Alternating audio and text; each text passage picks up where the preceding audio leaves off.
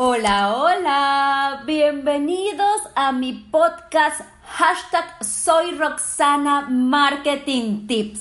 Yo soy Roxana Chacón, alma de artista, especialista en marketing, desarrolladora de Lovemarks y socia de Lovemarks Boutique, consultoría de marketing y una marketing rockstar. En este espacio nos pasearemos a través del apasionante mundo del marketing. Te mantendré actualizado de lo último en mercadeo para que logres a través de estrategias memorables poder conquistar a tu cliente ideal. Que la intimidad, la sensualidad y el misterio forme parte de tu marca para que logres que tus clientes te amen, respeten y te sean leales. Hoy tengo un tema para ustedes sensacional. Y vamos a conversar acerca de los influencers. ¿Necesito influencers para que mi campaña tenga éxito? Hoy vamos a hablar acerca de esto. Lo primero es definir qué es un influencer. Son estas personas que se entiende son influyentes, son personas que las que la gente eh, pues realmente les tiene una credibilidad importante, los sigue fehacientemente y que además de eso consideran que las cosas que promueven son realmente buenas porque vienen de estas personas. Como su palabra lo dice, influyen. Influyen en las decisiones y en los comportamientos de aquellas personas y de aquel público que los ve, los escucha y que los sigue. Es por ello que desde hace ya unos años se está poniendo muy en práctica el utilizar a los mismos para poder promocionar productos y servicios. Entonces vemos a importantes marcas y a otras más pequeñas contratando a estos celebrities que por lo general tienen muchísimos seguidores en sus cuentas sociales. Los contratan para que puedan promocionar y hablar bien del producto o servicio de la marca. Hasta aquí vamos muy bien. Pero ¿qué ha sucedido con el correr del tiempo? Que esto ha evolucionado.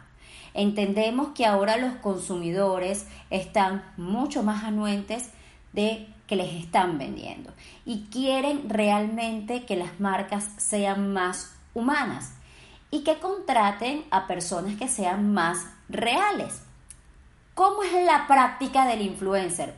Supongamos, tú eres una marca de comida y contratas a un celebrity para que haga una cantidad de posts por un tiempo determinado hablando de los beneficios que tiene tus productos.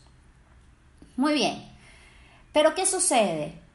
La manera en cómo se estaba llevando a cabo esta estrategia e incluso en algunas ocasiones las personas escogidas como influencer no llegaban a tener conexión real con el cliente ideal de estas marcas. Es por ello que el concepto de los influencers ha evolucionado y ahora hablamos de micros o de nano influencers, que son personas que en definitiva tienen una, un estereotipo, unas características mucho más cercanas y reales a los clientes ideales de las marcas.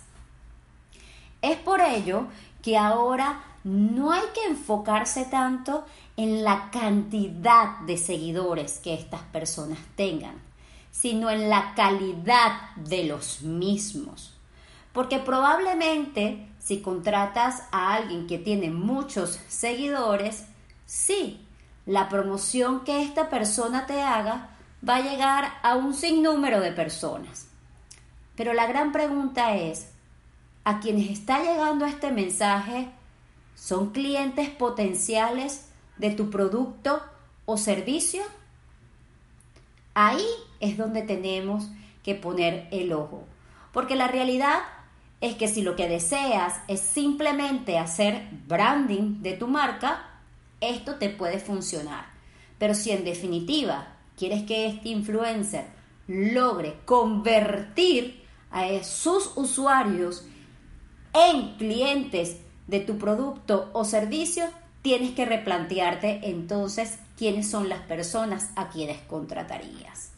Es por ello que la práctica actual y la que más recomiendo es que cada vez que decidas contratar a, un, a una persona que influya en el comportamiento de esos clientes que tú deseas, debes buscar que efectivamente el mismo, ese mismo influencer, micro o nano influencer, pudiera ser un real cliente de la marca. Y les pongo un ejemplo. Yo no fumo. Y entonces imagínense que una marca de cigarrillos me contacte para decirme que pues me va a pagar una cantidad de dinero por un cierto tiempo para que yo haga publicidad de sus cigarros. Obvio, sabemos que esto no, no, no es legal, pero bueno, haciendo un ejercicio de imaginación. Y entonces me, me proponen esto.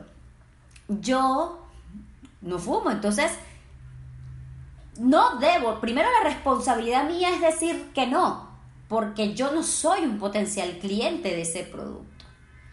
Y las personas que me están contratando tienen que entender cuál es mi estilo de vida.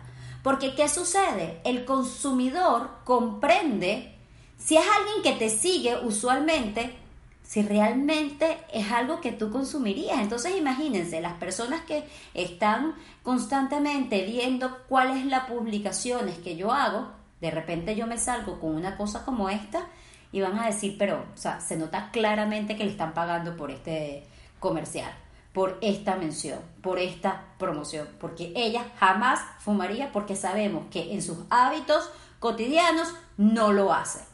Entonces hay que ser congruentes. Entonces lo primero es entender si esa persona que vas a contratar realmente pudiera ser un cliente de tu producto o servicio. Lo segundo, revisar la calidad de los seguidores de la misma. ¿Cómo lo puedes hacer? Tienes que ver su Instagram, tienes que ver todas sus redes sociales y entender qué es lo que el público le comenta, cuáles son las interacciones que tiene, cómo es su día a día, cuál es la imagen que proyecta, cuáles son sus valores, porque estos deben ser cónsonos con los valores de tu compañía. Eso en segundo lugar. Y en tercer lugar, también es muy importante que a esta persona se le den directrices claras de qué es lo que debe transmitir, cuáles son los mensajes primordiales que la misma debe comunicar, porque si no, no vas a lograr el impacto que realmente deseas. Y por otro lado, recomiendo que sean contrataciones con consistencia. ¿A qué me refiero con esto? Muchas veces vemos algunas marcas de pymes que de pronto le dan, o a emprendedores, también los hemos o lo he visto, que pues te hacen un obsequio, le hacen un obsequio a alguno de estos personajes para que puedan hacer alguna mención de su producto.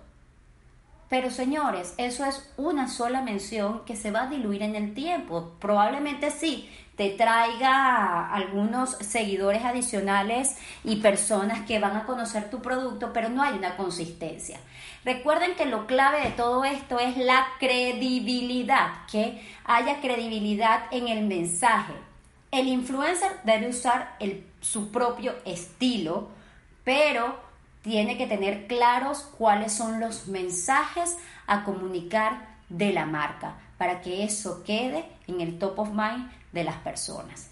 Espero que esto les funcione y que lo tomen muy en cuenta, porque la verdad es que no siempre necesitas tener influencers para tus campañas, pero si vas a hacer uso de los mismos, entonces te recomiendo a que sigas los consejos que te he dejado el día de hoy y también, importantísimo, revisen las estadísticas de cada uno de esos posts que ellos les hagan para que puedan mejorar las estrategias de comunicación de cada uno de estos.